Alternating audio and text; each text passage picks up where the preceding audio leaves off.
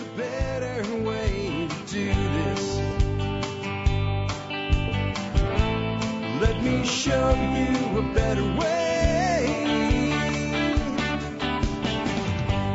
Hi, folks. This is Jack Spirko with another edition of the Survival Podcast. As always, one man's view of the changing world, the changing times, and the things we can all do to live a better life. If times get tough, or even if they don't. Today is April the 10th, 2015.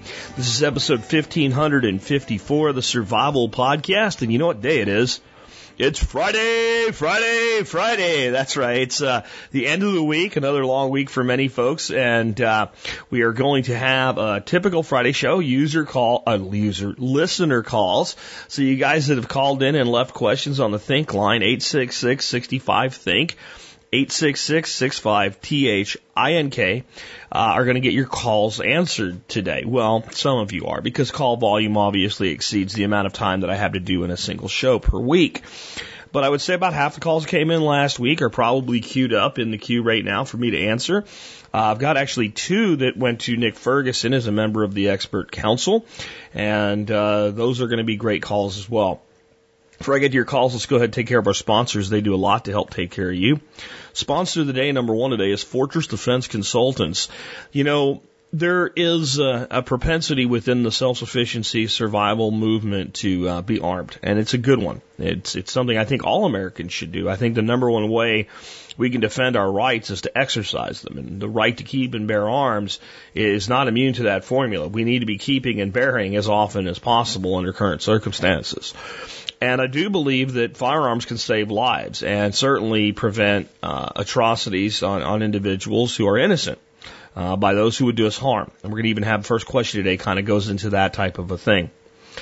Um, but in the end, you can buy a gun and put it on the sh- and put it your, on your waist, or you put it on the shelf, or put it in a cabinet. It is what it is, and it does what it does. And you can buy ammo, and it's the same thing. You buy quality ammo, it is what it is, and it does what it does. The real moving part is you, the operator, and to, to, to be able to defend yourself or others and to be able to know what to do and when to do it, uh, well, you need training. And the best training I know of that's available for that is at Fortress Defense Consultants with Frank Sharp Jr. and his cadre of instructors. Check him out today and learn more at fortressdefense.com. Next up today, Jeff the Berkey guy Gleason. Uh, I kind of poke fun once in a while and say, guess what you're going to get from the Berkey guy? Berkeys, right? Well, here's the thing, guys. Um, I promise you that you'll need water today and you'll need water tomorrow and you're going to need water the next day. And I also promise you this, no matter where you get your water from, no matter where, whether it's a well, whether it's city water, whether, whether it's rain catchment, I don't care what it is, there's always potential for water to become contaminated with any number of things. And one way to help make sure that your water stays as clean and pure as possible and tastes great as well is put your water through a Berkey water filtration system.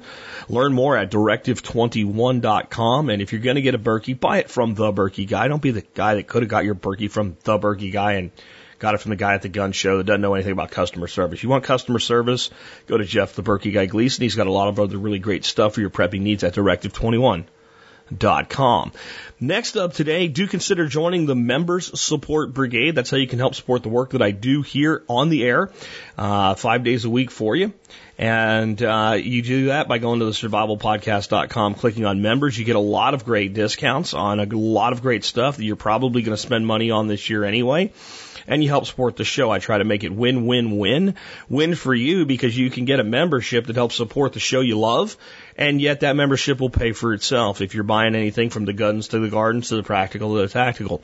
Win for me because it helps me keep doing what I love doing, which is doing this show for you guys. And win for the vendors that provide the discounts because they get business from you guys they otherwise wouldn't have.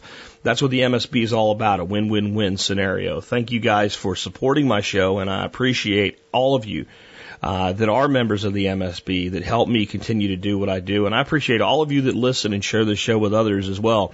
Even if you're at a place where joining the MSB doesn't make sense for you right now, I understand that.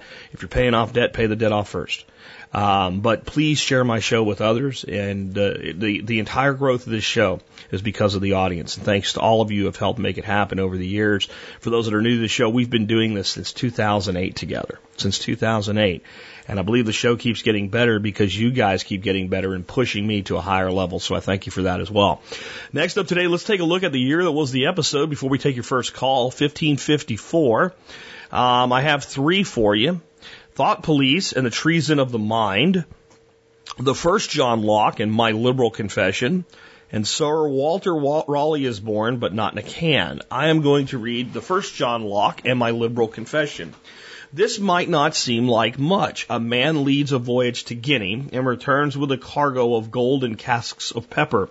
John Lok, L-O-K, is a great great great grandfather of the philosopher John Locke, L-O-C-K-E, the father of classic liberalism. He believed that people were reasonable and tolerant, but tended towards selfishness. He was also a very good, he also, he would also write a very good treatise on the divine right of kings. He proved through logic that it was a crock. So whenever you hear the words life, liberty, and the pursuit of happiness, you can thank John Locke for those words and the work of those that came before in pursuit of their own happiness. My take by Alex Shrugged. I once told my son that I'm a classic liberal. His eyes went up and he glanced at me as if waiting for the punchline. It's true. I'm a liberal in the sense that the word once meant, a believer in individual freedom.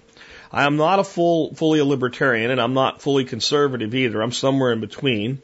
I used to be a Democrat, but I refused to call myself that ever since the Ford administration when the Democrats voted to let all those people die.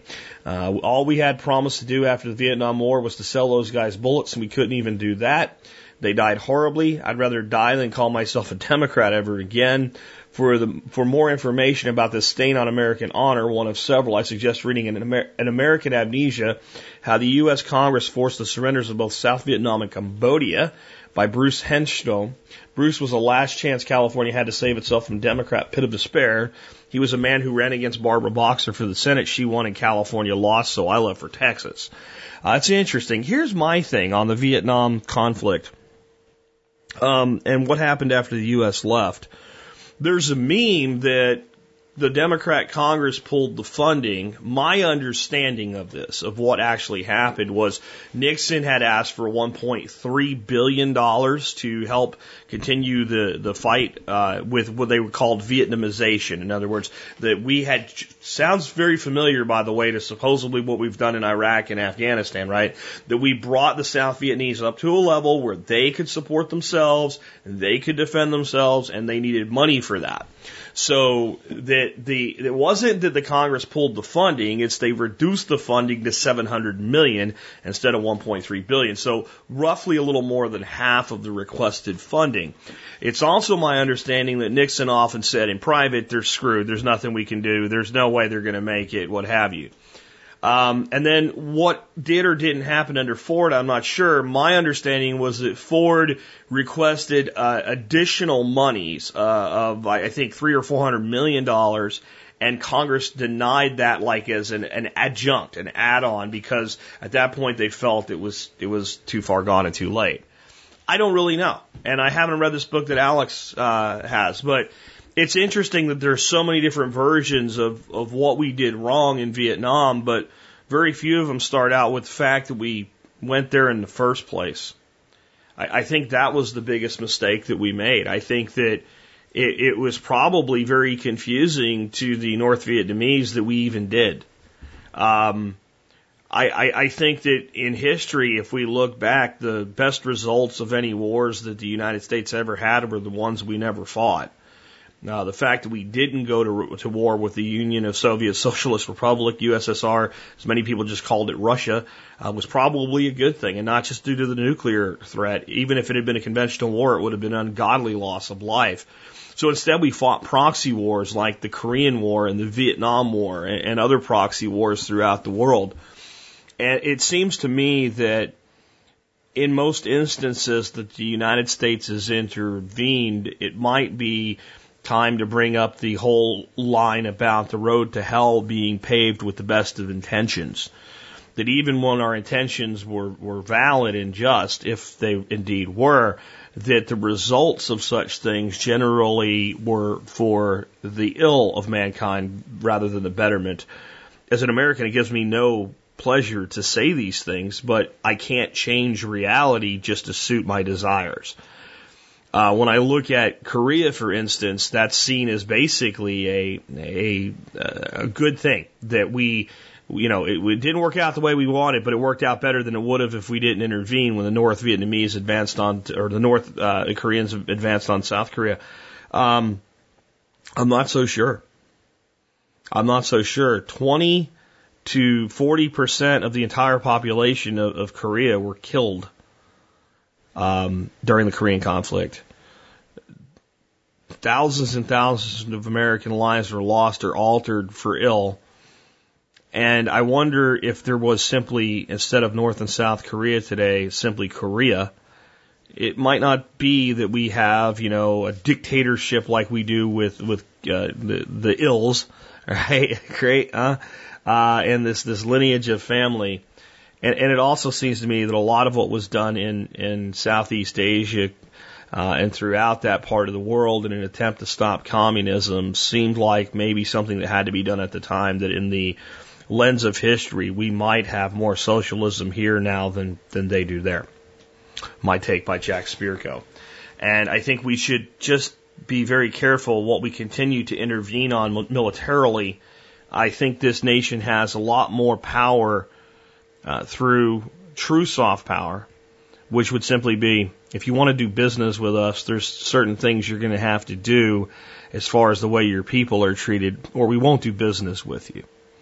I think that we would get people's attention really swiftly that way because at least for now we still are the largest economy in the world. With that, let's go ahead and take your first call today. Remember to make a call like this, call in to 866-65-THINK, 866-65-THINK. The best thing to do to get on the air is uh, call from a quiet location, speak directly into the phone, don't turn your head away from it from time to time and fade in and out. Know what you're going to say before you're calling make your question or statement in the first sentence or two. And then if you have details, give me details after that. Trust me, I've been doing this a long time, again, since 2008. I promise you your call will go better that way and you're going to be more likely to get on the air. No weed whackers, chainsaws, or from the back of a motorcycle also will help you get on the air if there's a lot of static or noise or whatever. I'm not going to put you on the air and try to work through it. The other thing is if you're using your cell phone, which most of us do today, make sure there's at least two bars on it when you call because there will be nobody on the other end of the line to tell you that you sound like this. Jack, I would want it to, no, you won't know. So if you have a couple bars, that's a lot less likely to happen. I get at least one of those a week. Anyway, with that, let's go ahead and take your first call. Hi, Jack. Josh, currently in New Jersey.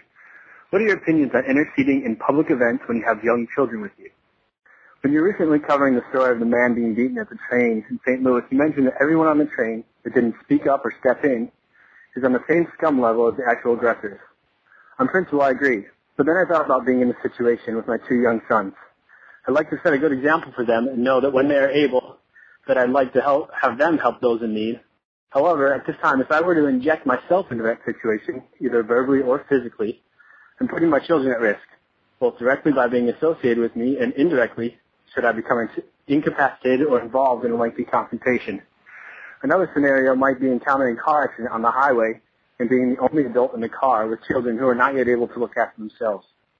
I'd love to hear your thoughts and opinions on this and look forward to hearing you on the show. Thanks for all you do. Um, this is very complicated, and on some levels, I have to say that I did oversimplify when it comes to the intercession component. Now, here's the thing. If you watch that video, you don't see anybody with any young children. You see plenty of other men there, and also they happen to be black men. Now, I don't like to get into the racial issues because I think most of it is bullshit. I think that today in, in our world, if there's a problem with racism in your world, it's probably because you're racist. Um, but there are racist people of all colors. There's racist black people and there's racist white people. The media has tried to, to convince us that only white people can be racist, which is preposterous. In this instance, with all of this fever up around Michael Brown and what have you, this guy was being targeted because he was white. I think it would have been far either easier for black men to have said something to these young black men than it would have been for, let's say, one white person to. I know that doesn't sound right. It sounds politically incorrect, but it's just the facts. And there were plenty of them there. And not only did they not intercede, they didn't care. They didn't, and that's why I referred to them as scum, because you're right. With intercession in any event, here's how I feel about it.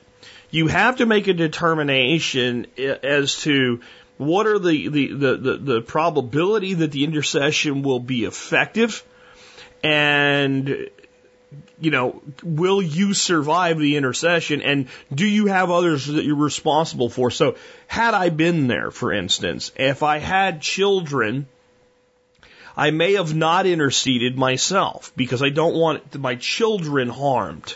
However, there's still this world, okay, Am I going to intercede and make it worse, or am I going to intercede at the point that these these guys are clearly going to do more than just punch a guy in the face, right? So in the end, this guy wasn't hurt that bad.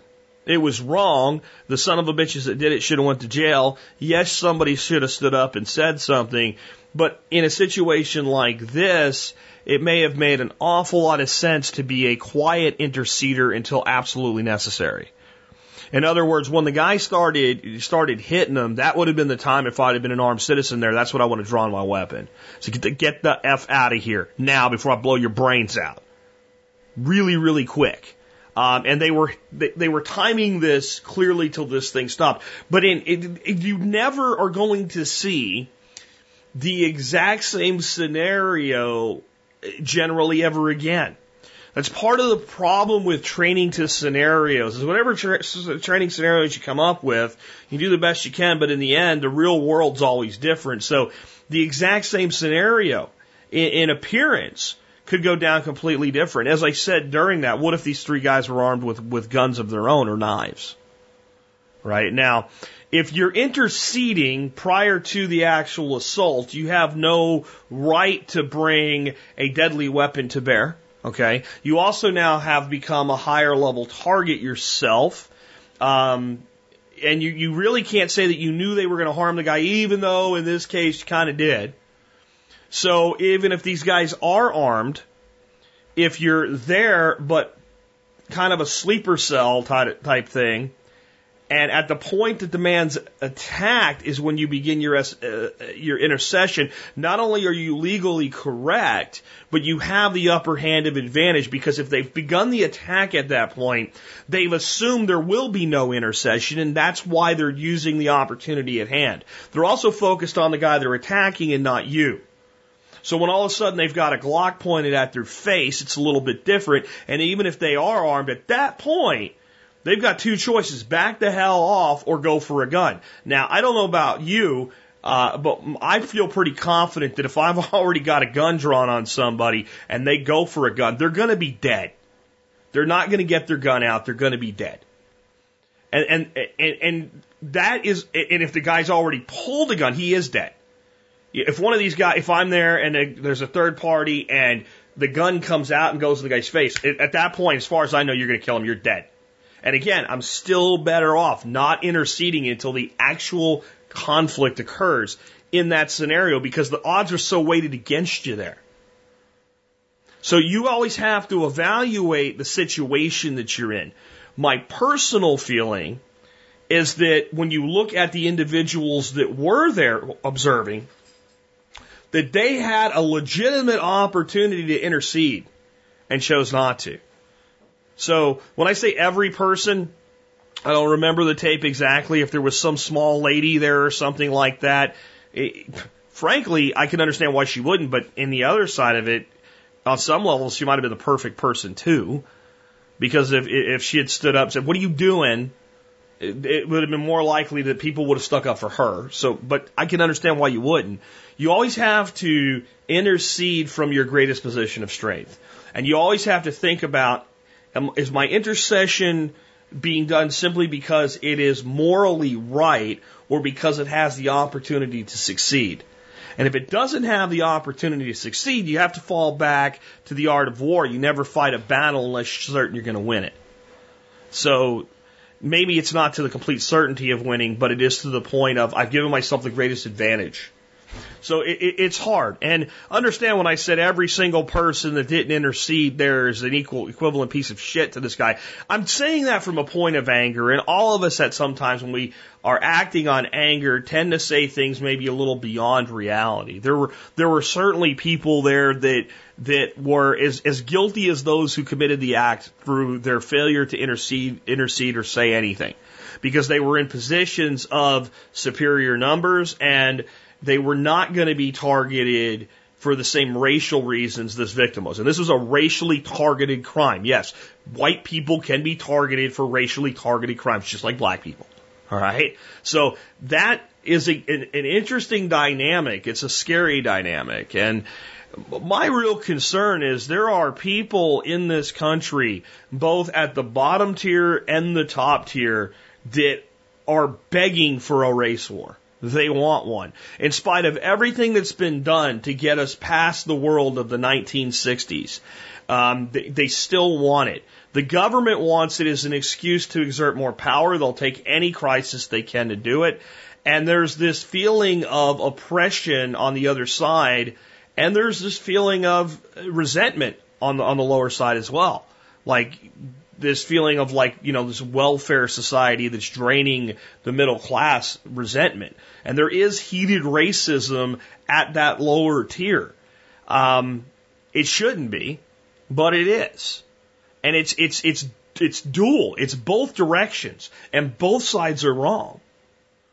And there are places where I, I really feel that the best thing we could do to solve this problem is if there's a whole group of, of, of, of racist white people there, leave them. Leave them there alone. And if there's a whole group of racist black people there, leave them there alone and cut them off from all support. I'd like to cut everybody off of all support anyway. But just cut it off. Just you, you think you know how to run things? Go ahead and watch it decay into to, to just complete and total disarray. And then people at some point have to realize you're not going to be able to bully your way to success. It just doesn't work in society. But I, I don't have an easy answer for that question. But on the intercession, I would always err to the side of protecting my own first. And I don't mean that racially, I mean that my child or someone I'm responsible for in any way. I've got to make sure that I am in a position of superiority and they're in a position of safety. But I would still do all I can to help anybody. And I would do that whether it was a, a, a black person uh, attacking a white person or a white person attacking a black person. It's, it, it really doesn't matter. We should all be colorblind. Unfortunately, many people are not. And it's impossible to look at this incident without actually considering race as a component in it. Because there's, there's, there is no doubt that the reason this guy was targeted because he was white. And by a scumbag segment of society that views the white person as evil for being white. And it's just as effed up and it's just as twisted as the other view that the person's wrong because they're black. And um, we should be beyond this. But but I'll tell you flatly, the greatest crime committed against black America was not slavery, uh, of, of the classic slavery that, that's been gone for almost 200 years now. There's not a living person alive that, that, that, that was ever a slave. I don't think there's a living person alive today that ever knew somebody that was a slave. That, that may not be true, but it's probably not very many of them. And the people screaming and yelling about it are not any of them. And what we did is we created a welfare state, and we pushed many of the of, of the of the people of the black community into it. Not that there's not plenty of white people and Hispanic people, et cetera, on, on it as well, but we did this, and we also systematically destroyed family through the use of the welfare state. And that has created the greatest true victimization of, of black America and of, I would say, all impoverished America. And it's up to people in that area to get out of it. And it's hard to do. They've made it almost impossible for some people to get out of it because as you begin to climb out of the hole, um, they take away what you, you've been given up till now, and, and then you have less by doing more. And it's like an antlion trap. As soon as the person starts to try to pull themselves up out of the out of the government support system, and this is true, it doesn't matter what color you are, um, it, it, it immediately becomes more difficult. So people tend to do what's easy. And, and this is a society that we've created. And it's, it's why you don't see this in other countries where, where blacks are either majority or minority. You don't see the, the, the level of problem that we still have here. We've, we've done this to ourselves. And it's, it's up to us to get ourselves out of it. Let's take another one. Hey Jack, it's Mike in the Rocky Mountains. I'd like to get your thoughts on an idea I'm considering, which is burying or partially burying a shipping container. Uh, details are that I own a house and five acres in the south where I'm from and will likely retire. I'm only able to visit a couple of times a year to take care of the place. I visit family and friends, prune and plant more trees.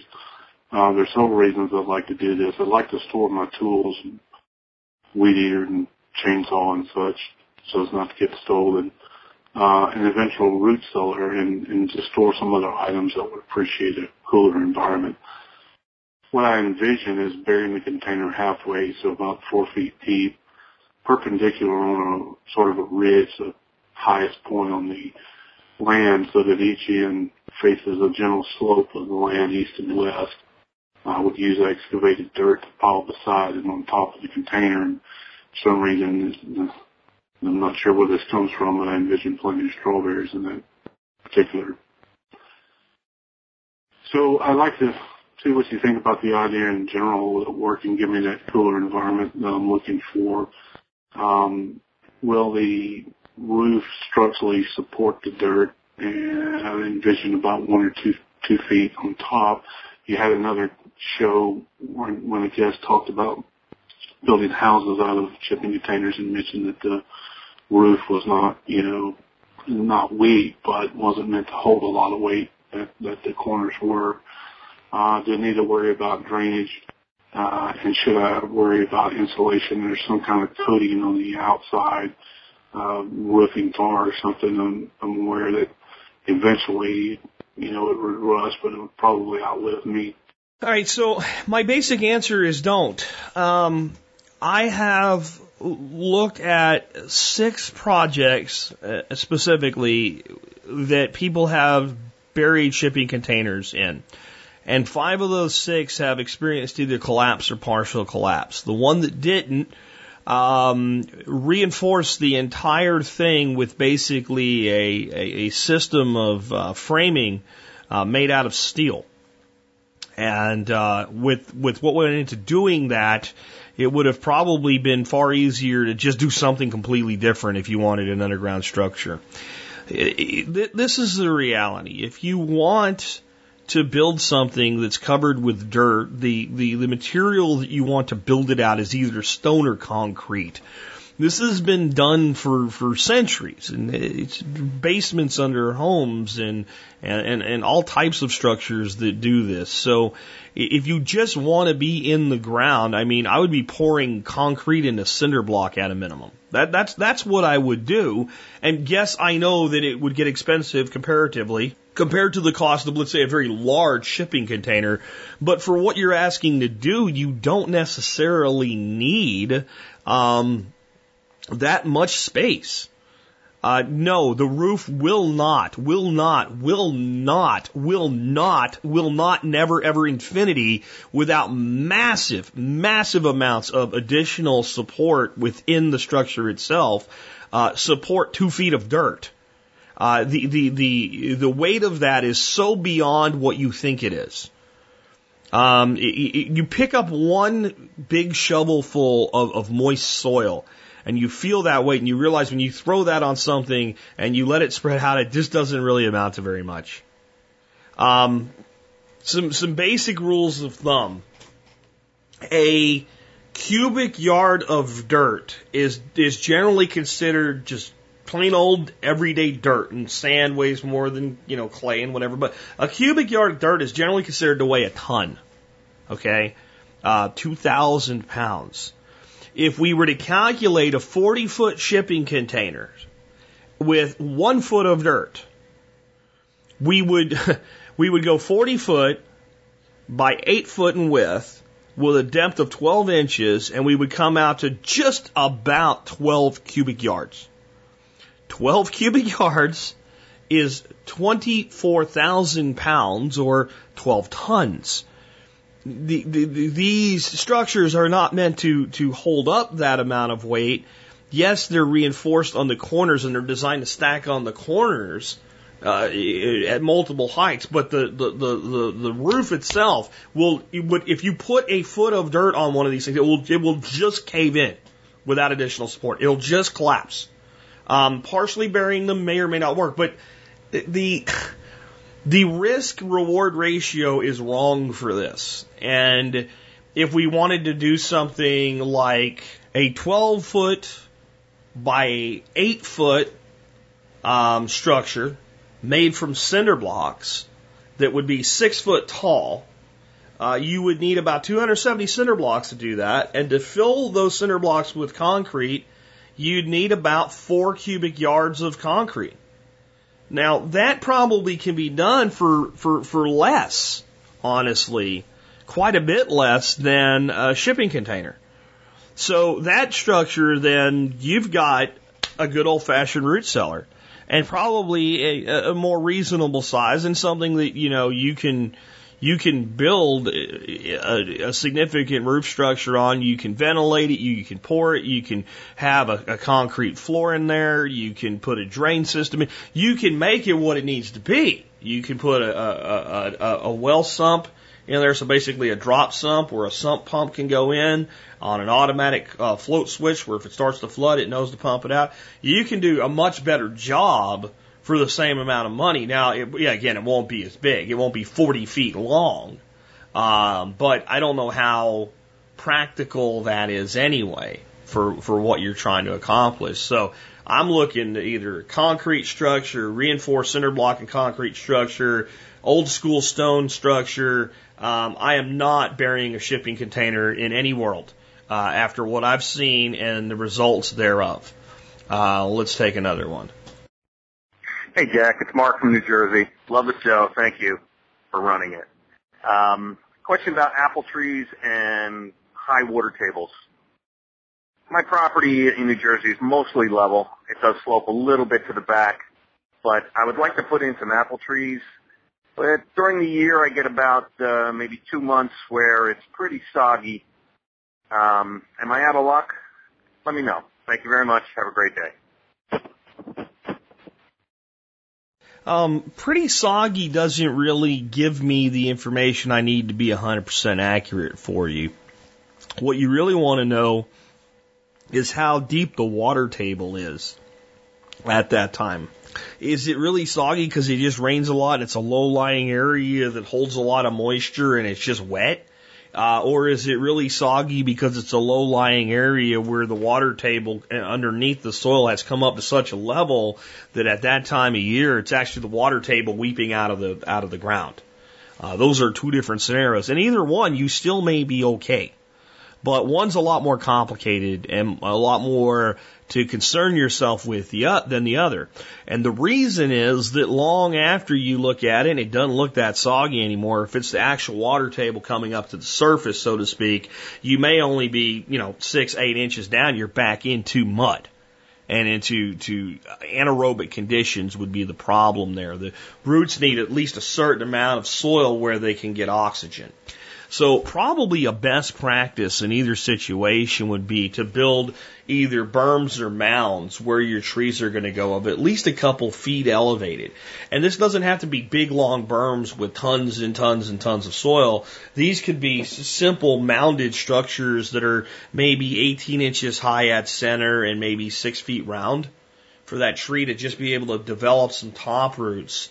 Uh, and that area can then be kind of managed pretty cool, really. I mean, you, you're thinking about these mounted structures like this, and you don't need the highest super quality dirt for this e- either. Good, good fill dirt and a good top dressing of mulch and uh, and compost, and you, you'd probably be fine. Apples are uh, dramatically adaptable trees that uh, adapt from the acidic to the alkaline, from the really dry to the pretty moist, and do just okay for themselves. Um, and you may be able to just go plant them and they may just do fine.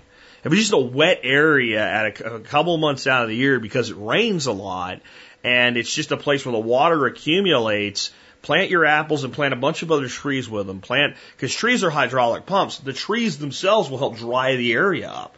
You know, go in there and plant some locusts or some other water loving trees or mimosas or something, some nitrogen fixers and, and, and help mitigate the problem for the apples as well. Uh, but generally speaking, it's far worse that you're too dry than too wet. Now, if you are in a situation where you're looking at, like when you go look at it and it's soggy, that's the water table. Like it's not just wet because it's a low lying area and it's just a place where it rains a lot and the water accumulates. It is the water has come up. If if you had a well that was four feet down, you'd be pumping water right now, that type of thing. Then you've got an issue. Then then you've you've got a problem there. Um, and you're going to have to build a significant kind of berm structure uh, to grow most trees effectively. Um, and it's also about how long is that water table there?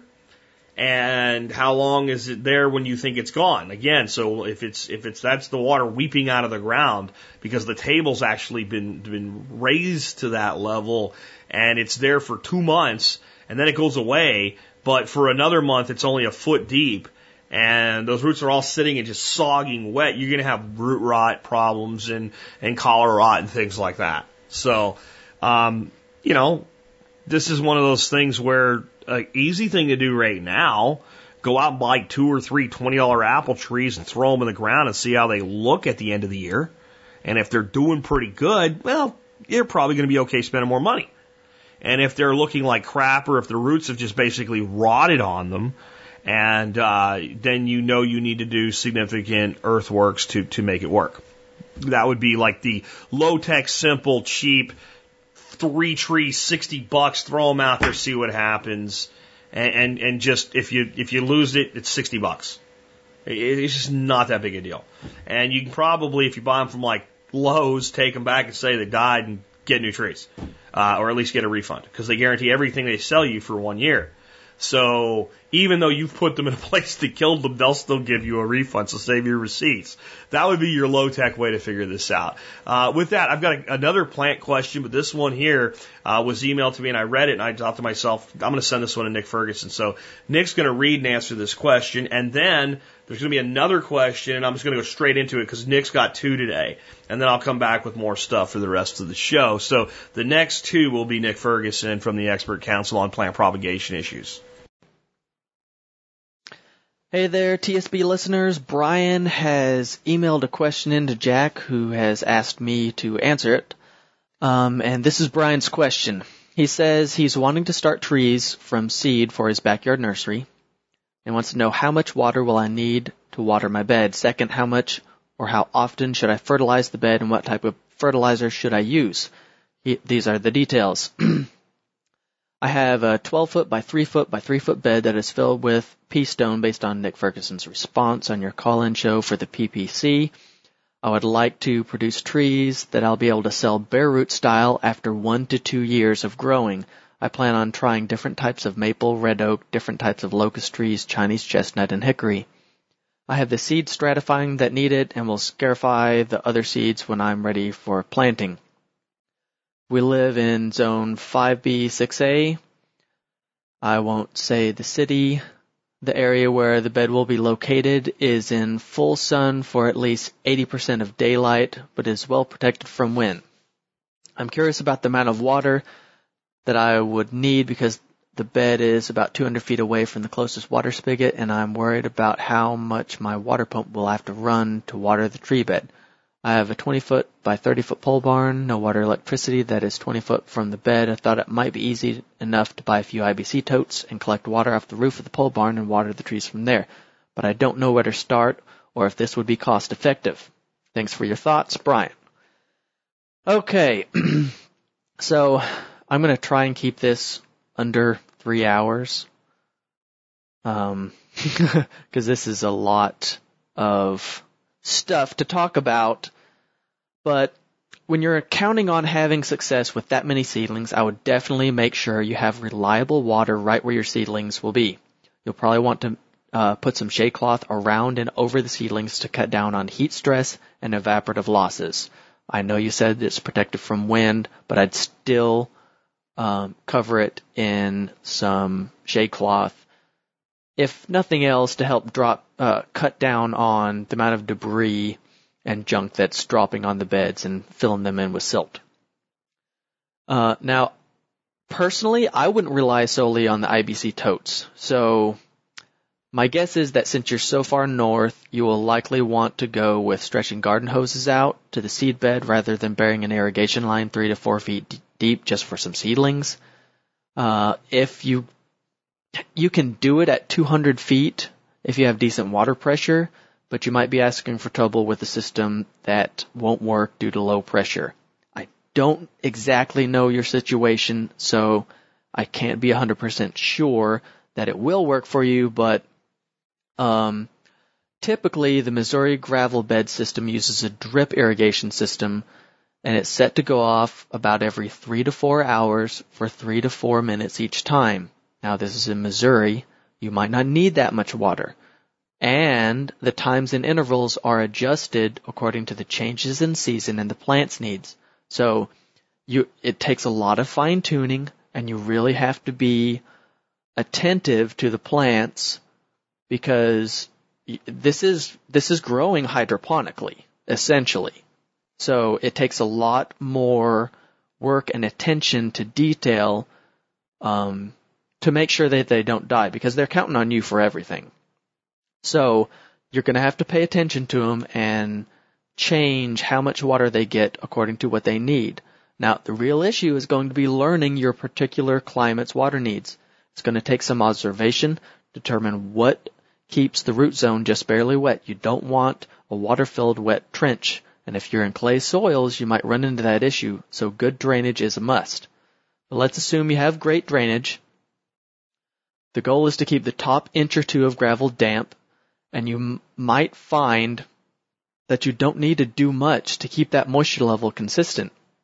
If you're that far north and you have decent rain, um, you know, if the top inch or two dries out, but the root zone where those seedlings are are most of their roots are is is damp, like you dig down there and it's it's damp after a couple inches, I wouldn't worry about it.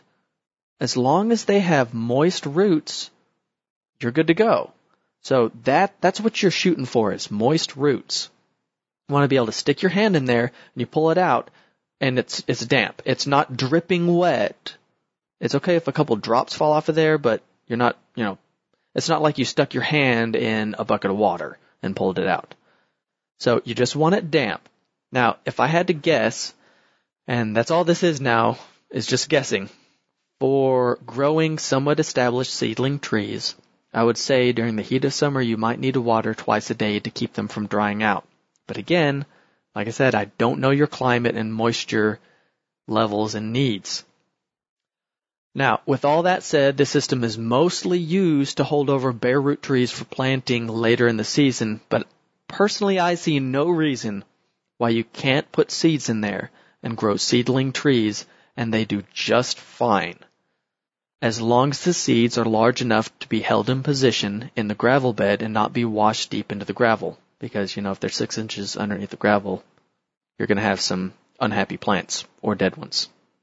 Now, as for fertilization, typically a slow release fertilizer like Osmocote is added to the top layer of gravel, and you could use like tree tabs or tree spikes or whatever float your boat, but some something granular like Osmocote um, or a polymer coated um, conventional fertilizer is going to release a little bit of NPK whenever it gets damp, which kind of is is the goal with this. Now, there's not a whole lot you can do with with organic fertilizers unless you foliar feed, which personally I'd I'd probably go with foliar feeding. Um, and you could just use a backpack sprayer or a, a pump up sprayer and foliar feed a few times a week. Again, you know, it depends on the growth rates and the specific plants that you're working with. You might need to feed more often or less often. It, you're just going to have to try it and and pay attention to what their needs are and respond appropriately. Because you know some of them some of those trees might just need a little bit of foliar feeding. Some of them might need a lot. So you just need to pay attention to how green their leaves are. If you're seeing um, iron chlorosis you might need to give them an iron supplement.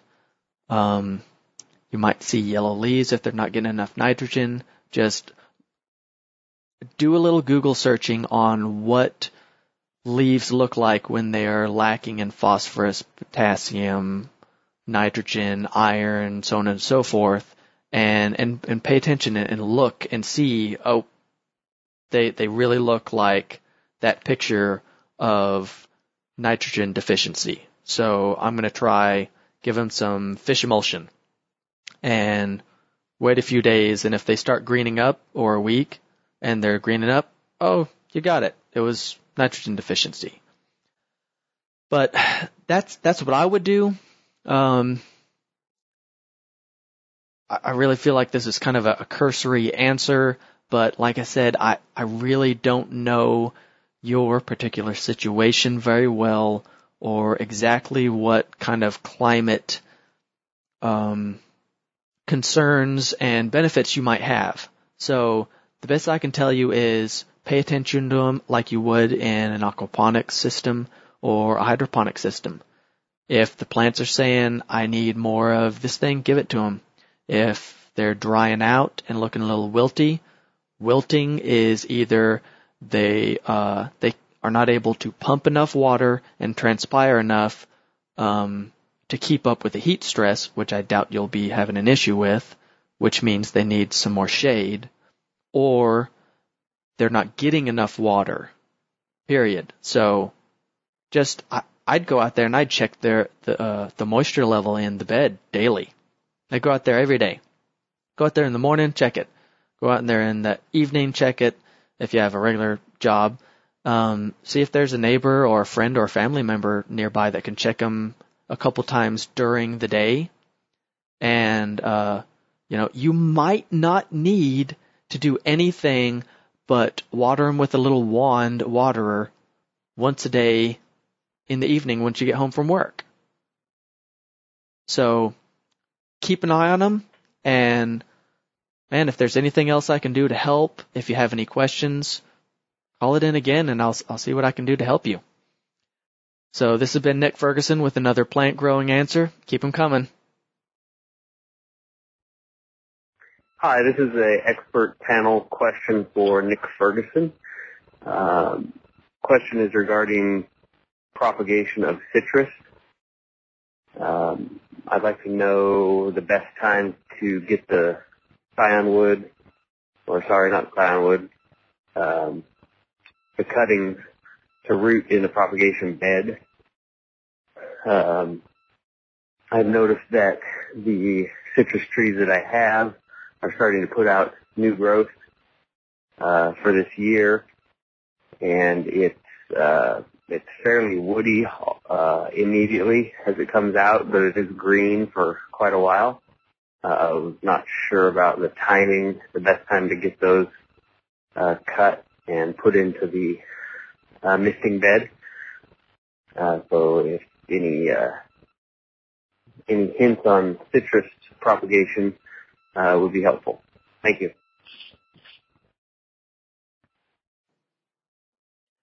Hey, this is Nick calling in to answer the question on rooting citrus. Now, I'll be completely honest with you. I've never rooted cuttings of citrus, so I'm no expert on this, but I have researched this as best as I can to get you a good answer. So half the information I've found indicates that they are very hard to root from softwood cuttings, and some sources say hardwood and semi-hardwood root fine. So I'll tell you what I would do if I were going to try, and since I've researched it this much, the least I can do is try it too. So this is what I will be doing. I will be doing hardwood cuttings, and then this means the previous year's growth, and what you're looking for is around pencil diameter. I'm going to use rooting hormone. I'll strip all the leaves. I'm going to take 8 inch cuttings, maybe 6 inch, but I'm going to try and stick with 8 inch cuttings. They're going to be buried halfway in moist potting soil. It's going to be a loose, light potting soil.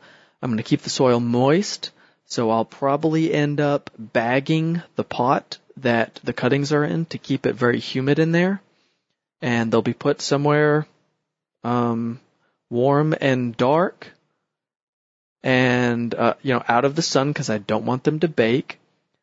Um, the the tip that is sticking out of the soil, so the apical growing tip, is going to be either dipped in some wax, tree sealant, or it will be wrapped in parafilm to get cut down from moisture loss from that that top tip. Um, and I'm going to keep the soil moist. I'm going to put it on top of some bottom heat, so like a seedling uh, heat mat, just a little bit of heat, just to keep that soil nice and warm, and that's going to help promote root growth. Um, and wait. It should take a few months to see success. Be patient. Please don't go pulling them out of the ground every week or so to see if they're rooting. I've done it. I know when you're excited, oh, is it rooting? I'm gonna just pull it out. I'll be really gentle. If if there are new roots poking out of that that uh, stalk, you're just gonna rip them off. So just be patient. Pulling it out isn't gonna help it grow any quicker. You'll know if they root because they'll send up a whole bunch of growth, like six inches of growth. You'll see it just shoot up. It'll bud out. It might bud out before it's grown any roots. So don't think that just because, oh, leaves are starting to form, that it's rooted. Wait until it's putting on some good growth. You want to do the same thing if you're grafting. Now, with that said, the best thing to do is just get some trifoliate rootstock and graft your citrus scion wood onto the trifoliate rootstock. They're not easy to graft. That's why when you see citrus trees, they're like 40 to 60 bucks. But you can do it. Just graft a whole bunch and you should have some successes. You might have more failures than success, but that's fine. Graft three times as many as you think you want and you'll have some extras to give away or sell. I have a friend who has a trifoliate tree that produces fruit and he just plants the seed from the fruit and he grows all of his own rootstock that way. And I bum rootstock off him when I need it. Other than that, I buy rootstock. So grafting is preferred for citrus, and I graft onto trifoliate rootstock. But if you want to try rooting them, go hardwood. Take last year's growth, six to eight inches, and be patient. Thanks for the question. Hope this helps. Keep them coming, everyone. Hey, Jack. I know it's a little late, but uh, I have a question that's kind of inappropriate. I was wondering how much damage a high velocity 22 caliber or 177 caliber air rifle can cause to a human being. Uh, I ask this because I carry a 22 myself. My wife carries 40. I'm trying to consolidate different ammunitions to make it easier to buy and know what my stock is. That being said, I kind of want to get rid of 22 because I have a high velocity air rifle that has both uh, 177 and 22 caliber barrel on it. I want to know in a self-defense type situation if that is a viable solution for self-protection. Uh, I apologize for the inappropriateness of the question, but it's not one you can just bring up in a gun shop or on Google because it doesn't give you the appropriate context uh, when Googling something of that nature. If it's not appropriate, forgive me. Enjoy the show. Uh, have a good day. It's not so much that it's an inappropriate question, it is a, uh, a bad idea. Let's just put it that way. So, um, I, I'm a little confused as to how you would rely on a pellet gun for self defense when you're talking about uh, an interchangeable barrel, I have um, uh, it's either a Beeman or something like that that I really don't use because I I don't like it. Um, break barrel uh, pneumatic pellet gun that does the same thing, switches from 177 to 22, and it's dramatically powerful. And the 22 side of it specifically is powerful. Um, there is no doubt that weapons like that are indeed weapons. They're not like your, you know, your BB gun that you'll shoot your eye out with. You certainly could shoot an eye out with it, but this is not, you know, your your Red Ryder with the compass in the stock from the Christmas Story movie. This is a serious piece of weaponry. It's also very big and very heavy and very slow rate of fire. Um, and I'll, I'll get to issues about that here in just a second, but it's it's not what I would see as a self defense weapon, um, especially for carry. You're not going to walk around with a pneumatic break barrel pellet gun on your back. So then I'm wondering if you're thinking, well, you know, you could get one of these pellet pistols uh, that are CO2 powered or something like that and use that. And that's also not a good idea um, for a variety of reasons. One, you can't rely on the CO2 to be there, let alone all the other things we're going to talk about here in just a second. But that alone, I mean, you, you're carrying what a pellet pistol. It's it's those are heavy. They're loud. They're inappropriate. They don't really make any sense. There's actually places where I believe you would be legal carrying a firearm with a concealed carry license where it might be illegal for you to be carrying a pellet pistol. So if you're going that way, I'm just going to say bad, bad, bad all around because it's not as powerful as, as the pellet rifle. It's in, and some other things I'm going to talk about in a second, and it, it may be illegal and it's inappropriate for the task at hand. Okay, so kind of getting into the inappropriateness of the task, not the inappropriateness of the question. The problem with pellets as a as a defensive tool in general, I feel are as such they will either do more damage than you intended or not sufficient damage as intended. A, a pellet, even from one of these hand fired pellet uh, pistols, uh, it, there is no doubt that it could be severe injury causing or even death causing.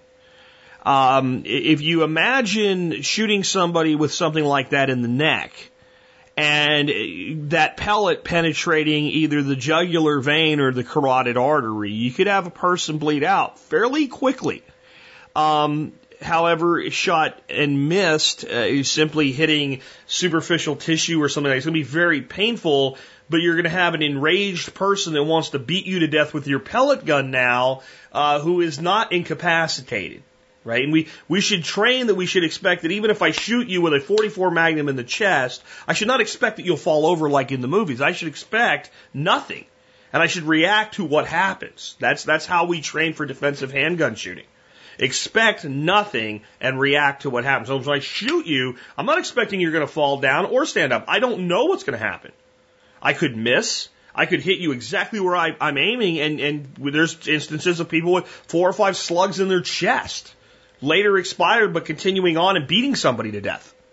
There's a, a, a story that I remember from the 80s that was a legitimate story of a guy. It was a martial artist PKA guy, middleweight champion or something like that, and was shot in the chest with a 357 Magnum. Grabbed the gun from the guy, beat him half to death with it, left him laying on the ground, uh, and drove himself to the ER and told authorities were to find the guy who was still laying there unconscious in a puddle of his own drool, and that guy almost died of brain hemorrhage. So just because you shoot somebody with anything, but that doesn't mean that a 40 Smith & Wesson isn't more appropriate as a defensive handgun than a 22 pellet gun. Got it? Just it is not right for that. Now, the the other issue is the problem I see with people thinking, well, I'll use a pellet gun to defense is they look at it as a less than lethal option. Well, there's videos out of people using the, like, it's like the Gamo Extreme Hunter eh, with a 177 caliber pellet using what they call the PBA ammo, shooting 200 pound and, and above pigs in the head, wild pigs, which are tough animals, and dropping them dead where they stand. So you have a weapon that is likely to be less than lethal, but has the potential to be lethal when you don't want it to. So this is just, it's just every, it's like the shipping container question. Every piece of it is a bad idea. None of it's a good idea. And the justification I'm trying to consolidate ammo or whatever doesn't make any sense. Your wife carries a 40. Stop carrying that 20. Go get one uh, 22. Stop carrying that. Go get a 40 and consolidate 40 Smith & Wesson ammo as your personal defensive ammo for something you carry on your body. Okay, now, let's be honest. I'm in my back three acres, right? I don't have a back 40, I got a back three. And I am out there and I am dicking around for whatever reason with my Beeman pellet gun. And there is somebody that means to do me harm. It is the only thing that I have. Would I use it for defense? Hell yes. Would I ever choose to put myself in a position where that was my only option? Hell no. Okay? So it's like the, we used to get questions a lot about the wasp spray myth. So th- this is another example of this, this mythology that has validity to it. So this myth went around that police officers were recommending that people kept near their front door a can of wasp spray because it sprays like 12 feet. It's cheap. And if you get it in your eyes, it jacks you up serious as shit. And they recommended that over pepper spray because it was more effective.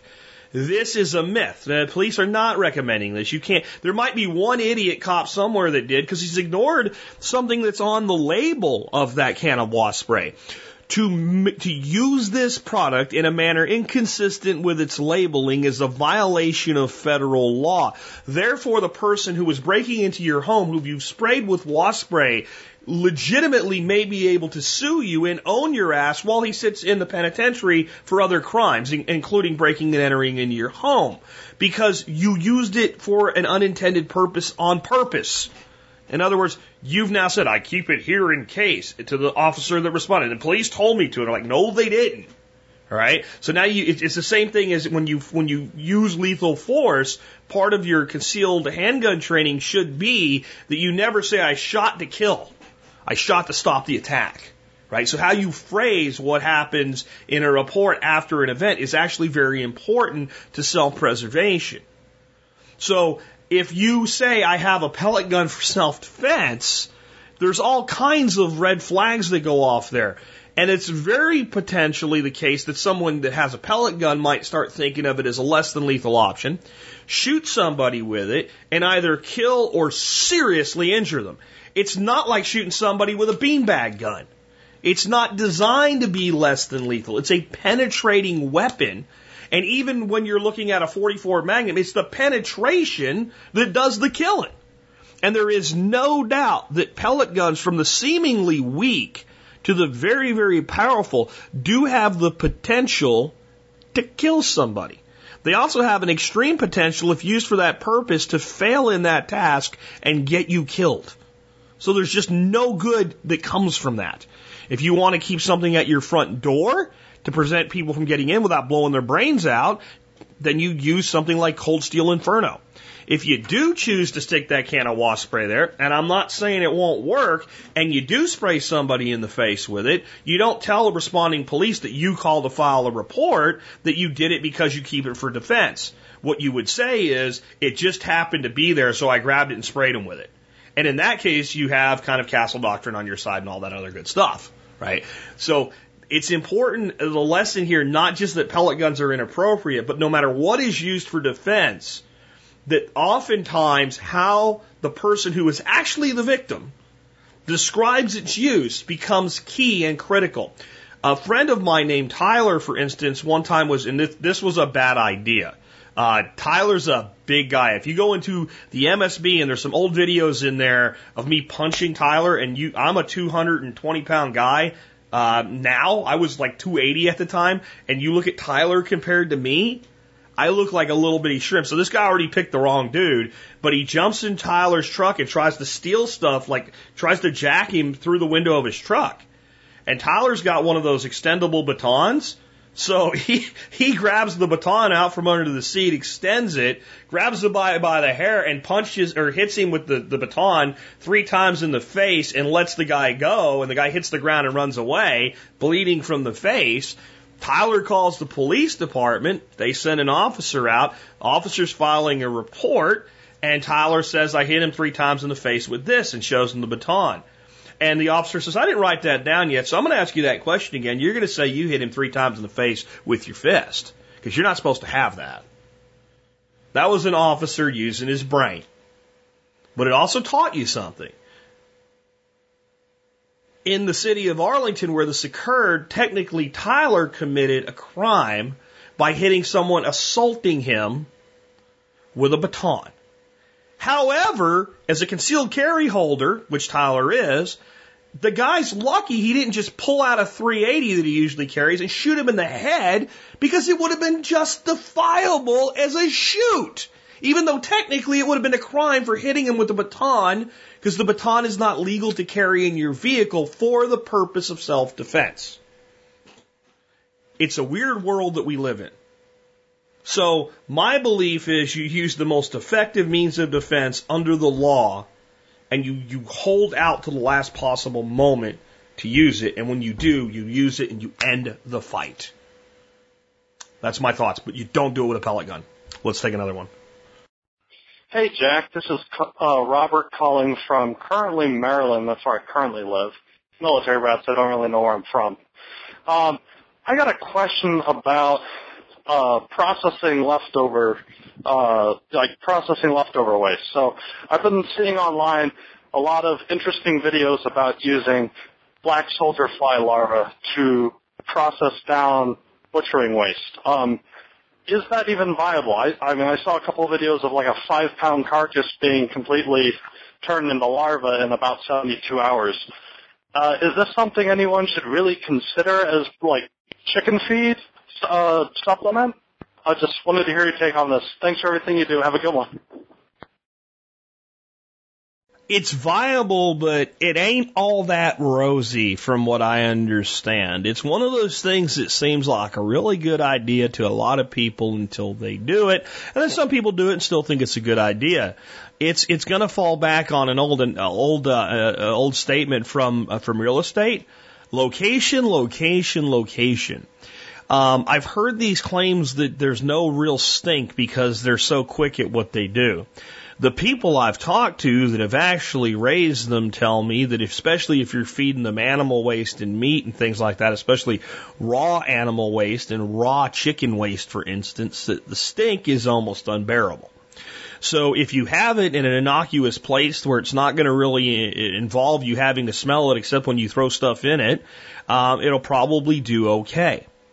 Um, how effective it is, is is based on how many flies, how much larva. It's seasonal. You're not going to be able to do this in the winter time and and what have you. As far as the resulting larva, they are an incredible, incredible product for feed for either poultry or for uh, fish.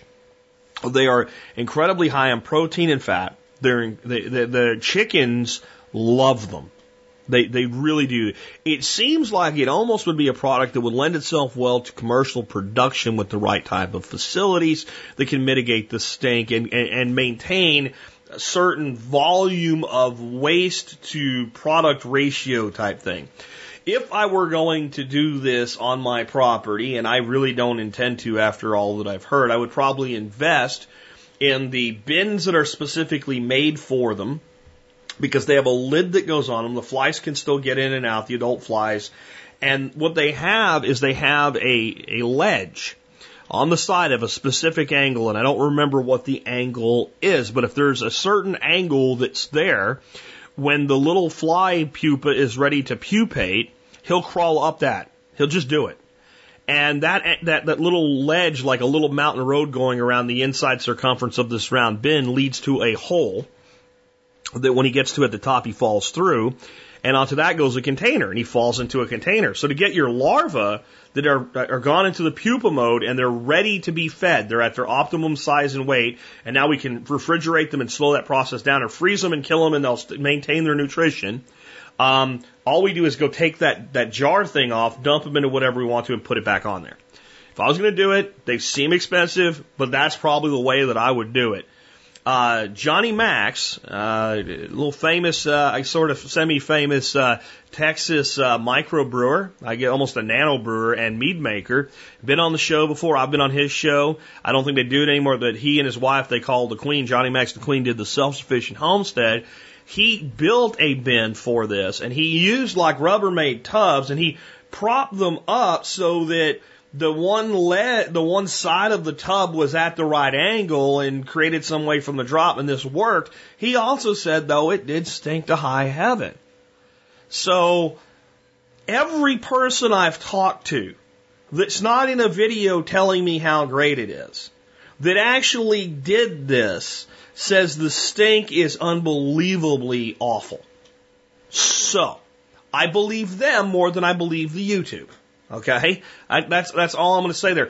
Does it work? Do they dispose of this waste material? You bet your ass it works. There, and everybody I've talked to that says they've done it says, "Oh, it works.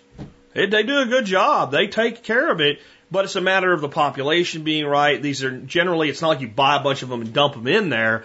They, they get attracted to the bin. You'll often see black soldier fly in compost bins. And once they go in there, they basically keep, there's some kind of pheromone they emit that keeps everybody else out. And when that happens, there's no real big stink, but you're doing standard composting. It's meat and specifically raw meat. So some people, you know, they throw like all their pieces of fat and bone and stuff in there from like leftover steak and ribs and chicken and whatever. And I guess that maybe doesn't stink, but they don't end up with anywhere near the production. But when you start dumping chicken intestines and stuff in there, you know, it don't take freaking two, three hours in the heat for that stuff to start smelling. And if you've ever like cut a piece of raw chicken that was bad or something, or just you didn't want to use, and you, threw it in the garbage can and you forgot to take the garbage out. By morning, you know what I'm talking about.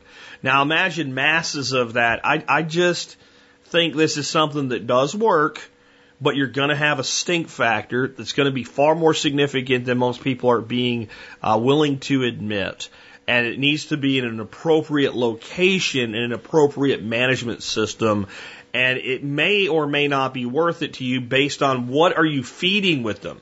And I would think if you're feeding an aquaponic system growing trout or something like that, and you're getting a couple hundred, a couple thousand trout a year, and this is a low cost supplemental feed and waste disposal system, that's probably appropriate.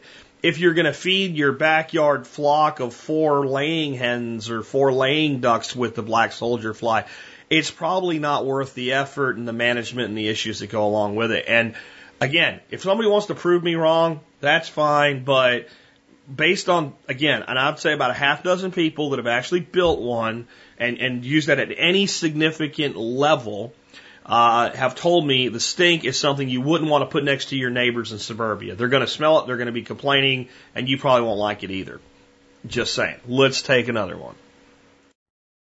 Hey, Jack. This is Nick in Indiana, and my question is, is it okay for ducks and chickens to live together in the same uh, area? The background is So I'd like to have about six ducks, six chickens, and one rooster. I would ideally like one centralized duck slash chicken house. However, I don't know if they're going to have potential disease problems or infighting uh, something along those lines. I just wanted to pick your brain about it and get your thoughts. Uh, appreciate what you do. Bye. Disease, I'm not terribly concerned with. Infighting, my biggest concern is you're going to have a rooster. And roosters can be pretty hard on ducks. Not always, but sometimes.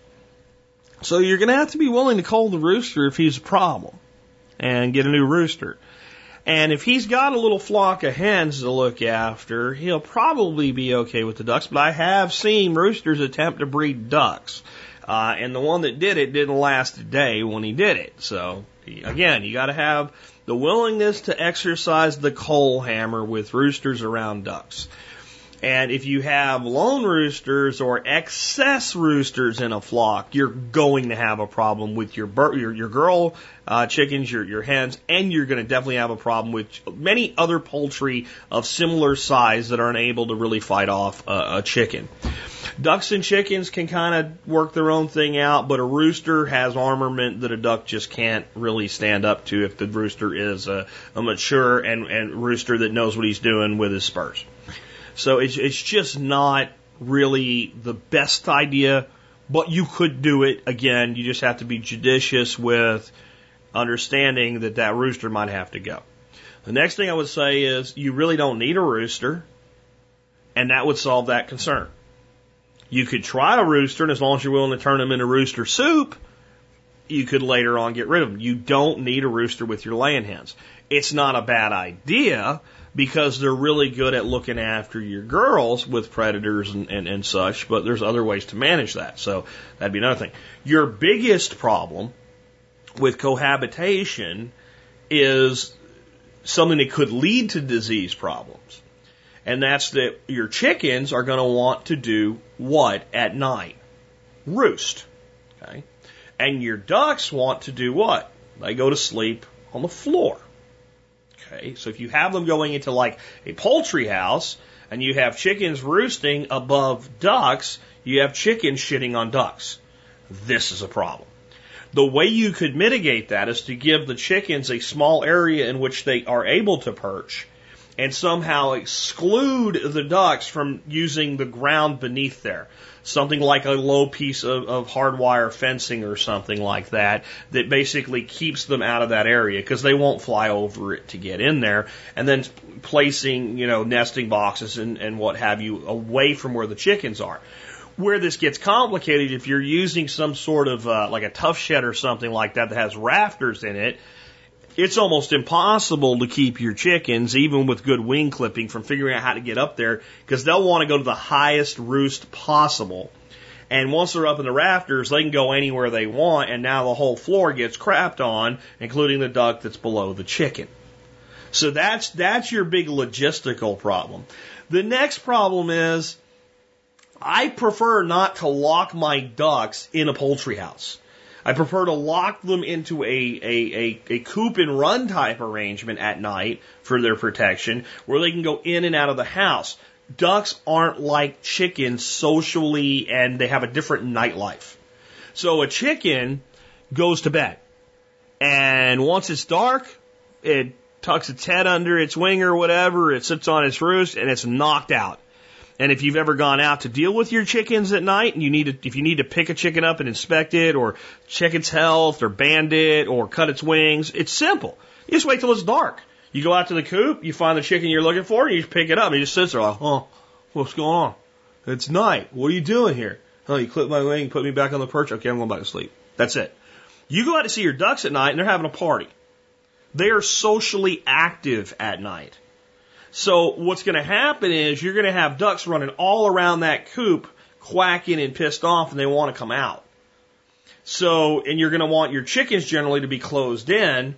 So it's it's not that you can't keep chicken or ducks in that type of environment. It's that they're it, it's not the best choice in my opinion, especially unless it's really really cold. You're protecting them from cold. Um, if they're just happier being able to go in and out during the night, and you're going to have a lot less waste issue with their pooping because ducks poo a lot and then they flatten it with their flat feet. And if they're con- they're contained into a relatively small area, you have to do a lot more lot more mucking out than if you give them a larger area, especially outside, and just keep doing a deep litter method. So it's not you can't do it. It's that those are your concerns you're going to have to mitigate. Prevent the chickens from shitting on the ducks um, and, and still provide the chickens the roost they're looking for, and deal with the fact that your ducks are going to kind of be up and partying at 12 o'clock at night, and your chickens want to sleep. And then the next thing is, again, if you're going to have a rooster, you, you really have to be careful with the way that rooster is going to be with those ducks, because frankly, he wants something they can't provide. They're not compatible that way. And he either gets aggressive because they won't give him what he thinks he wants because he's freaky and he's looking for some duck action, or he realizes that and he starts to see them as as a nuisance, as a problem, as interfering, as competition for his girls. Remember, his job is to make sure that they're protected, to make sure they're fed, and to make sure they're bred. That's what roosters do, and they're very good at it. But you, most roosters you throw a rooster a, a big old hunk of bread or something, uh, scrap food or whatever, and he might eat a little bit of it, and then he'll sit there and he'll make noise. He'll call his girls over, and he'll usually defer to them and let them eat. He'll only eat what he needs. He'll give away all surplus food to his girls. You throw something to a drake duck, and it just eats it.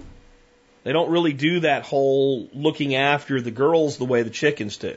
It's the one area I think that, you know, your chickens have a bit of a management advantage over ducks is that that rooster looks out for his girls. The drakes pay attention to what's going on. They sound the predator alarm and what have you, but they don't tend to really look after the girls. Muscovy ducks, I'd say the Muscovy drakes are much better like you see your ducks just kind of they all move in a big flock and what have you, but you might see a couple of your girl ducks, you know, they just kind of meander off, and the drakes don't care if they're not interested in breeding at that moment or whatever, and they're doing something else. They just let them go. I have not seen any of the Muscovy hens get very far away before one of the three drakes kind of gets up and goes, "Oh, damn it, she's wandering. I better go look after her." So they seem a little bit more likely to look after their girls to me that may or may not be helpful. But those are your issues. Personally, unless you can make a real good case to me why you want chickens, especially in kind of a coop and you're going to let them out and, and all this stuff, and uh, you might want to go just with ducks. Um, it, it, you know, and how are you? Is it going to be coop and run? Is it going to be coop and double run? Uh, are they going to be free range? Are they going to be paddock shift? I mean, what how, that all plays into this too. If you're just going to do coop and run, I would not put the two together. It's too much of a forced interaction that's probably not going to work out well in the end. It's probably not. I would probably pick one versus the other. And then remember that ducks are pigs. Okay, they make a mess out of water. And they need like you have to really manage their water a little differently than you do chickens. So if you're going to have ducks and you're going to put a standard chicken water out there, it's going to be full of duck shit every 15 minutes. So you're going to have to put in, you know, water nipple type systems or, uh, and, and the ducks need a place to get their heads wet. So like uh, the system I built with a pipe with holes drilled in it with the ends capped, that's one way you can do that. People just do it with big jugs with holes so the duck can get its head in there, but they can't poop in there.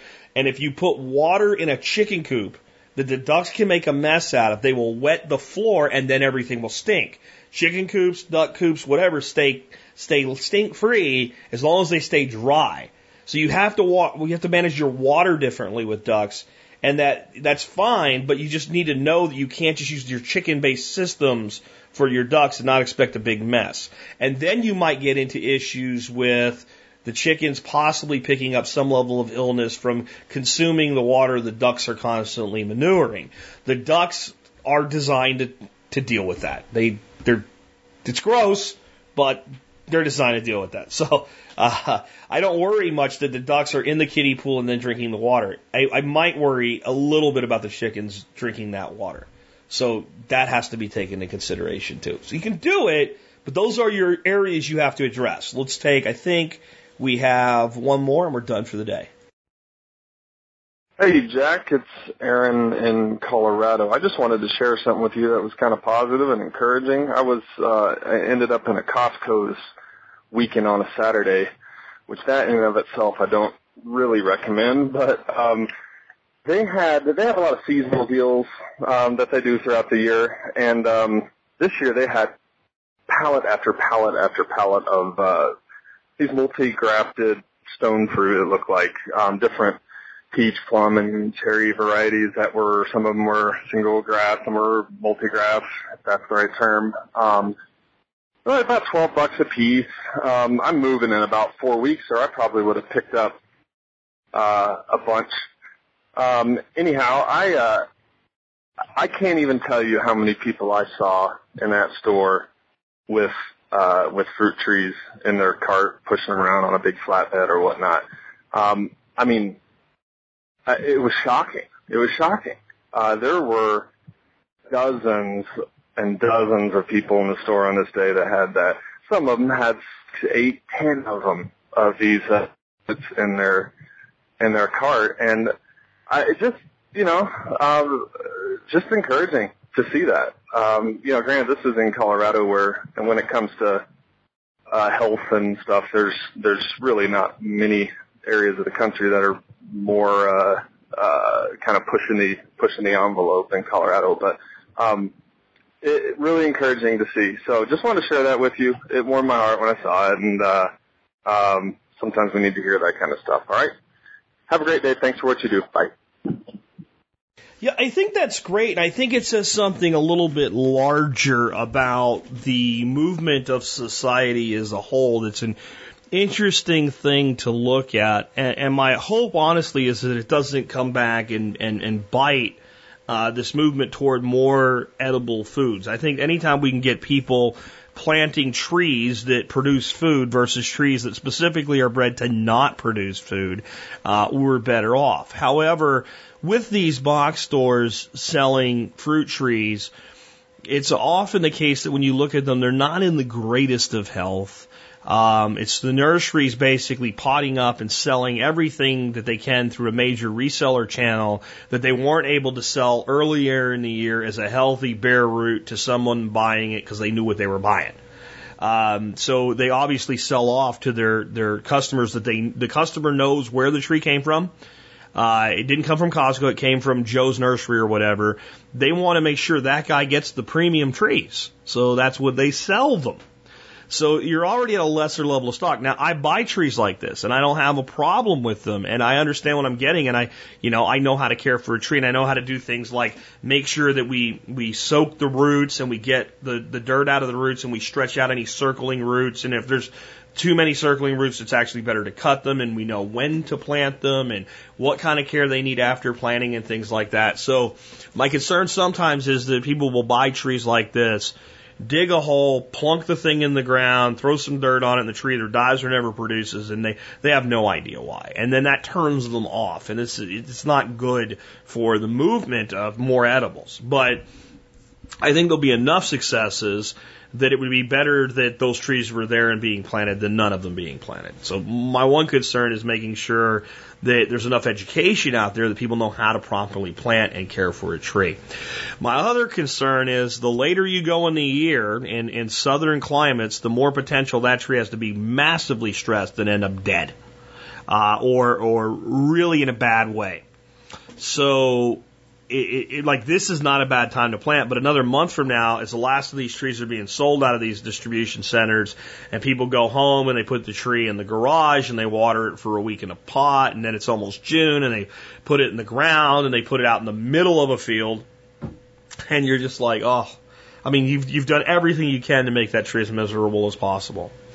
Uh, and if you have, at least even with all that, been smart enough to know like to pull the roots out and all, that is stressful for the tree to a degree. It, it can adapt to it and it'll be better off long term. But if I've just cut some circling roots and pulled all your roots apart and made you unhappy and shoved you in a hole, and now you've got blazing sun on you, and I haven't mulched the ground, I'm not keeping it specifically watered for you, it's tough for a tree to adapt to that. So those are some things that you know, if you're buying trees like this, you have to think about. Um, I, I, get, you know, pictures from people sometimes and they say it's a small start, but it's a start. And they send me pictures and I just think, wow, wow, that's going to be hard. You know, what I, what I mean is you'll see this person with like a one acre grass field and they plant their trees spaced like 40 feet apart from each other. And you can tell there's no irrigation there. And you're just thinking, man, those trees are going to have it tough. Like, and they don't need to be that far apart. Like, the, you're going to train fruit trees to actually be able to pick the fruit off of them. You know, they can be on 10 foot centers easily, and you should plant some other things there. And let's get some mulch on the ground, and let's figure out how we can put them in a, in a kind of pockets where they can be, you know, watered and maintained. So, and, and then I think to myself, I remember my place in Pennsylvania, and I had about a one acre field, and that's what I did. I found a bunch of fruit trees on sale, and I stuck them out in the middle of that. I just dug a hole and threw them in there, and stuck them out in the middle of that field, and didn't water them, and most of them died. And the landscape guy that I had do my my lawn because I was always gone at the time, you know, the kids he hired weed whacked the other ones, and they died, and nine trees were dead. So it's not like I didn't do it myself. And I understand why people do it. You, you read the label, it says space them 40 feet apart and you kind of cheat and do them at 30 and feel bad about it. And, you know, it's just not the way that we need to be doing things. So those are all the things that I worry about. But I'm, I'm very encouraged with this. And I think what you're seeing is the market beginning to wise up a little bit. And, uh, it's always been shocking to me over the years that, you know, I go to Home Depot or Lowe's for whatever reason, pipe fittings or something like that, and I'm like, I might as well, it's spring, let's check out the garden center and see what's there. And you go in, and there's row upon row upon row of these trees with this blue, you know, tube around the thing that says flowering, flowering, flowering. And then the pink ones that say shade, shade, shade. And then there's this little pocket of them with the green one that says fruit, you know, and you're like, why? And now when I when I go to those stores in the early part of the year, like from now and earlier in the year, I have to say it's about an equal number. It's an equal number of flowering shade and fruit. Like like the markets realize that it's not that people don't buy them, it's that you're not supplying them. And so I think someone in like Home Depot, Lowe's, you know, Walmart, all the box store marketing departments started to realize, you know what, if we put these things here, they sell really well. And you'll notice that by the time you get to the, to mid season, there's still plenty of freaking red buds and oak trees and whatever that they're trying to get rid of, but the fruit trees are gone or they have really crappy ones no one wants. So there's a demand there. And what that says to me is America in general is starting to wake up to the opportunity that exists in its backyards of over 130 million owner occupied structures. There's about 130 million homes in America, houses that are either owner occupied or owner co occupied in some sort of a arrangement where the person has power and control, like a, put a plant there that's, that, that's edible. And that's a tremendous opportunity, guys. Let's say 130 million is 110. I think there's 130 odd million houses but 110 that are occupied by owner based on like 2012 numbers or something like that when I looked it up. Anyway, it's over 100 million. And we can produce hundreds and hundreds and thousands of tons of food right in our own backyards without going all permaculture. A little bit of sheet mulch, a little bit of irrigation, a little bit of pruning knowledge, and a few different varieties of trees and people often say to themselves, well, one of the big problems, of course, is, is, is pollination and, and cross pollination because we need like a certain apple needs another type of apple to cross pollinate with it. And how much room do we have in these little suburban backyards? But if you know a neighborhood with 300 homes if 100 of them are planted with various fruit trees it's just not a concern anymore. Bees and flies and butterflies and everything everything else moves around. It doesn't just go to one tree and then go home. And, and uh, this was the the original suburbs concept wasn't just about high density because people knew how to build apartment style buildings and row houses for a long time. And much of the world, you'll see that that's still what's done for like what you would call peasant to middle class housing. Uh, whether it's modern housing or it's stuff that still looks like the Stone Age in, in some of the Middle East, it's house attached to house attached to house. And they even call them houses, but there's no real yard to speak of. Or there's little bitty back courtyard type thing or something like that going on, or maybe a rooftop where they might put a garden or something. But the the the suburbs of America, the three you know typical three bedroom home on a quarter acre style lot, a little bigger, a little smaller, but somewhere in that range in rows with the more space in the backyard than the front yard. There's not a lot of places in the world that are that are laid out that way. Australia has kind of followed that that meme of ours, and some other nations have, but to the extent that it's done in the United States, no one else has really done it. And you might think it's just well, we had more space, and that was our. What it actually was is is we began to develop the industrial might of the United States, and we were pulling people as we advanced agriculture into the modern agricultural world where we needed less people per acre of wheat to do that job. And the country was trying to become the economic superpower that it ended up being with manufacturing and city life being a big part of that. To get the person from the rural community to move to the city, you had to give them something that was like a microcosm of what they grew up with. So most people from the, the, you know, when we're talking about the 40s and 50s and 60s here, as the suburbs became the dominant housing choice in America, had come from, if not a farm life, a farmstead-like life. A lot, what a lot of us want to have now, three, four acres, acre and a half, in the country. Everybody else had that much too. People were spaced out and everybody had a garden and maybe a chicken coop and that type of thing. Like I grew up with my grandparents in Pennsylvania. You know, they had an acre and a half and a half acre of it was gardened and there were walnut trees and apple trees and we, we went up on the mountain and we picked wild strawberries and wild blueberries and and uh, there was even some still some producing chestnuts around, and I mean there was this live off the land mentality. Well, you can't build the suburbs and give people that exact mimic. So what was what was come up with is we'll give them this yard and it'll be enough space for a dog. That's the livestock of choice now. And there'll be a fence and that'll separate your land from your neighbor's land. But that means that everybody has a little space. We get put a couple trees in the front and backyard and there's room for a garden. And remember, mom largely still stayed home when the suburbs first start being built. So mom could can, and it was, that's, that was the dream of the suburbs. It was like you have this little micro farmstead, right? And yet you can live close to work and dad can have a full time good paying job and the kids can go to school and then grow up in a neighborhood. And that was the original suburb plan. And the plan included people producing their own food. Over time, we moved into a, a, place in life where mom didn't stay home anymore. We had the whole feminist revolution and what have you, so women could have equal rights and go off to work, whether they really wanted to or not. Some women definitely want a career. Some women, I think, would be a lot happier with the traditional model, if you want to call it that, where mom stayed home with the kids. Um, you know, it wasn't that no women had had a, a career, but most mothers didn't. And they felt very fulfilled being home. I'm not saying they should. I'm just saying that's that's the truth. They did. I can't tell you how many women I've talked to that just said, "I wish I could just stay home and raise my kids." That's what I want to do.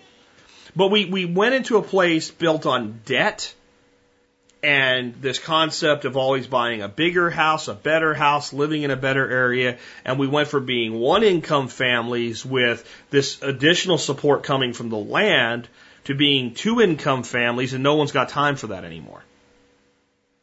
And, and, and gardening became something that, that if you had kids that would do chores, maybe they did it, and that kind of eventually went away.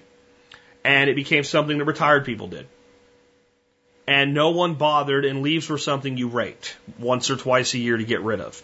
And the lawn had to be green and cut and edged and mowed and whatever. And eventually, even that responsibility went on to some contractor that would come in and do your lawn for you because everybody was busy. And as that occurred, all of the edibles left our landscape because people wanted things that required low maintenance, that didn't make a mess. And, you know, I can buy apples for so cheap at the supermarket. What the hell do I need that big apple tree for? Well, all those apples falling there, no one has time to pick them. They rot, they stink. Get rid of that. Put a dogwood in, for God's sakes. It's prettier.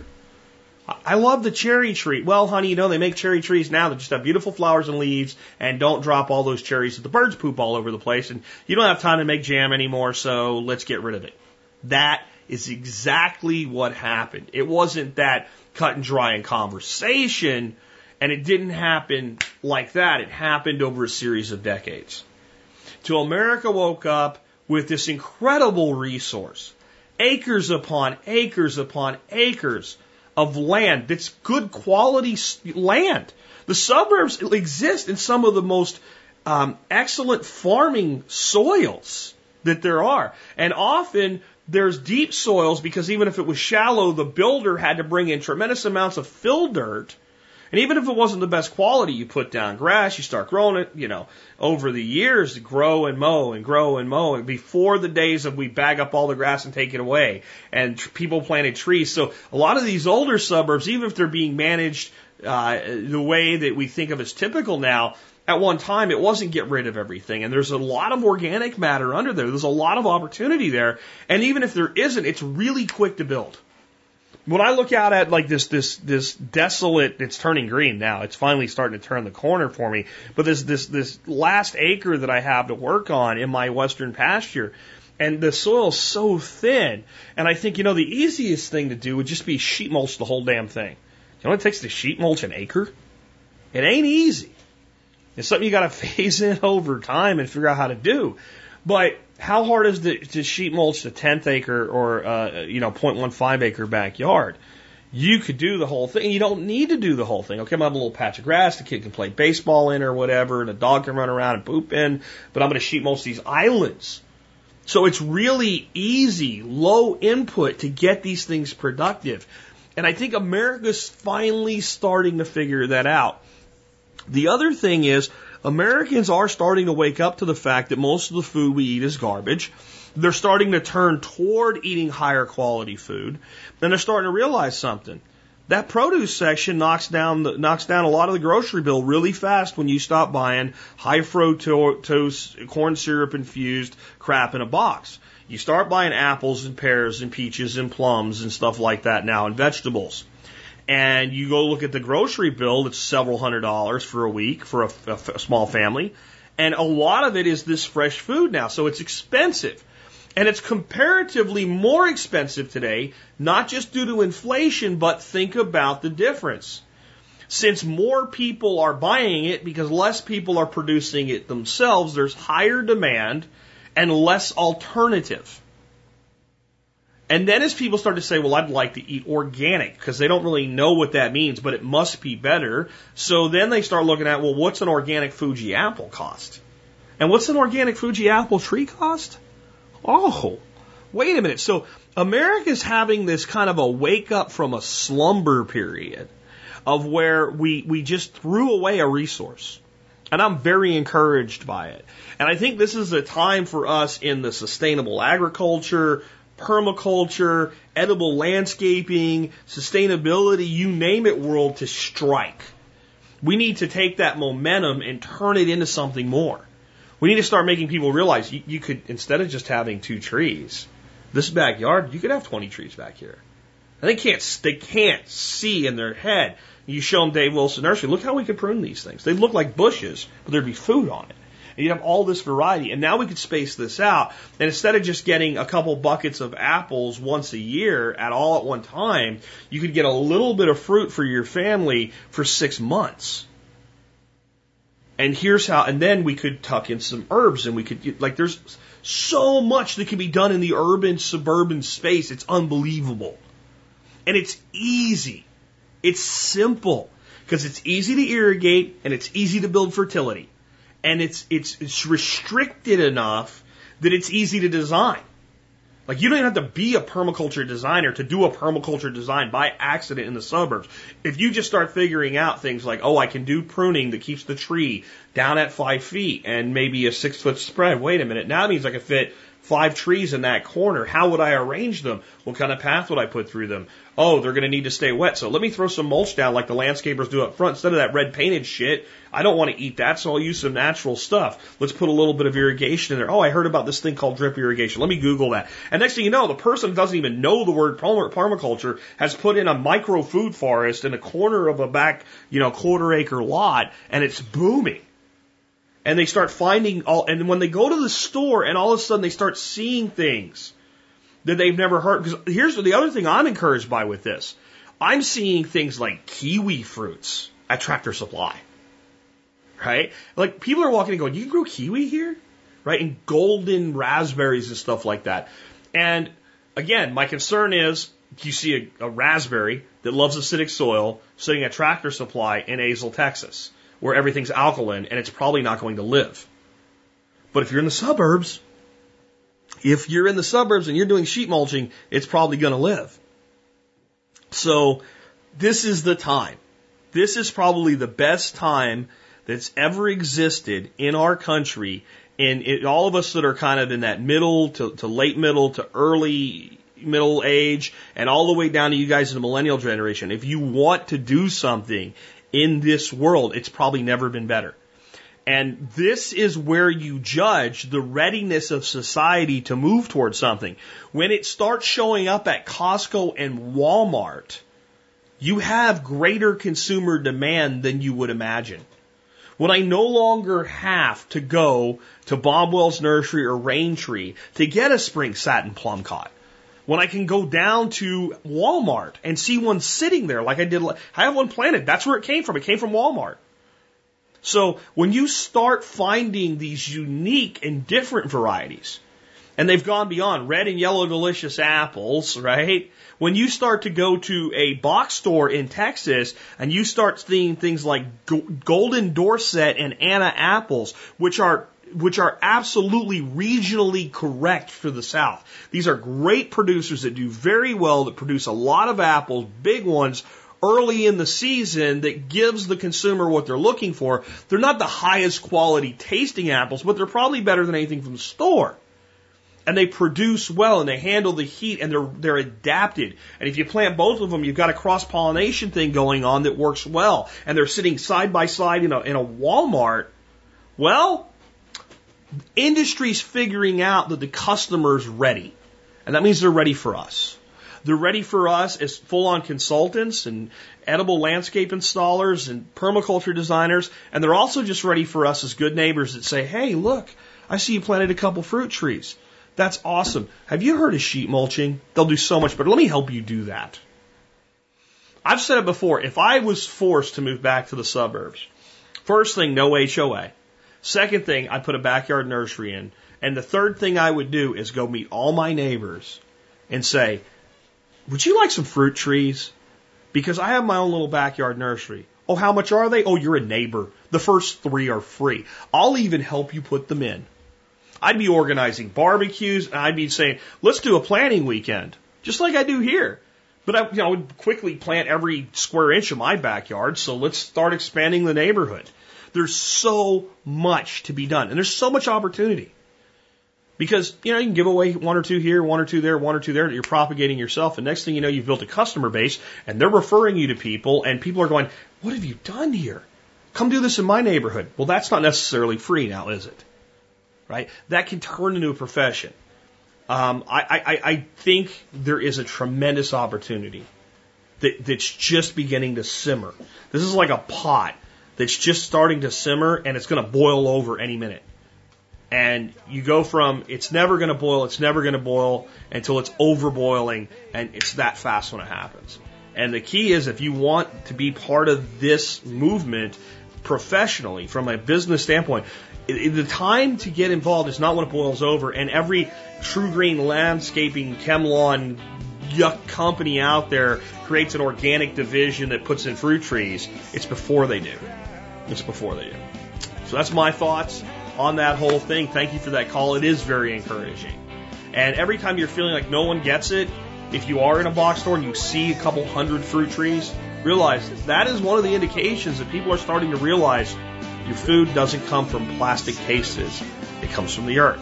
And that means you can grow it yourself. With that, this has been Jack Spirko with another edition of the Survival Podcast, helping you figure out how to live that better life if times get tough, or even if they don't.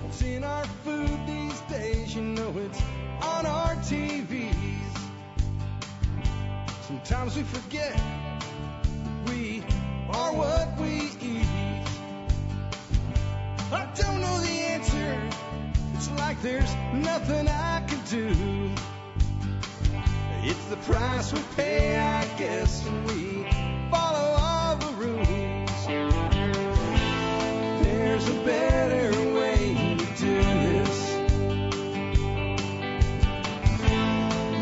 show you a better way.